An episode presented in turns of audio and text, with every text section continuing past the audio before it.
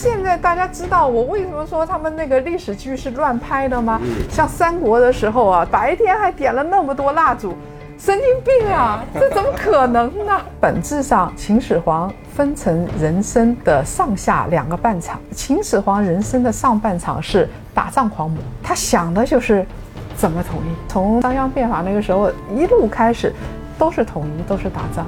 所以他的历史任务就是打仗。所以统一之前，秦朝的人应该说是按照军事组织起来的。如果你是女性，那么就是砍柴、烧饭、带孩子。